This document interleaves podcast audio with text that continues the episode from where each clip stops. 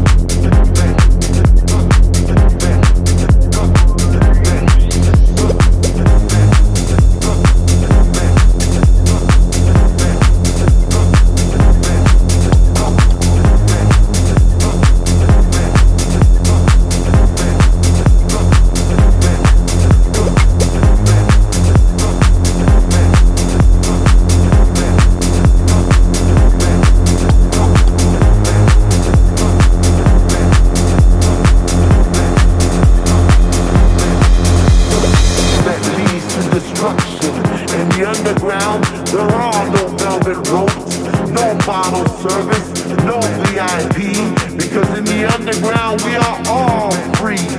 Free from judgment, free from taxation, because our connection comes paid in full. No fancy cars lined up outside our door, no attitudes, no platitudes.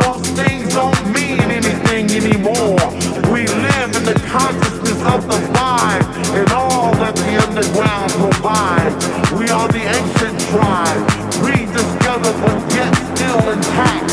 So children,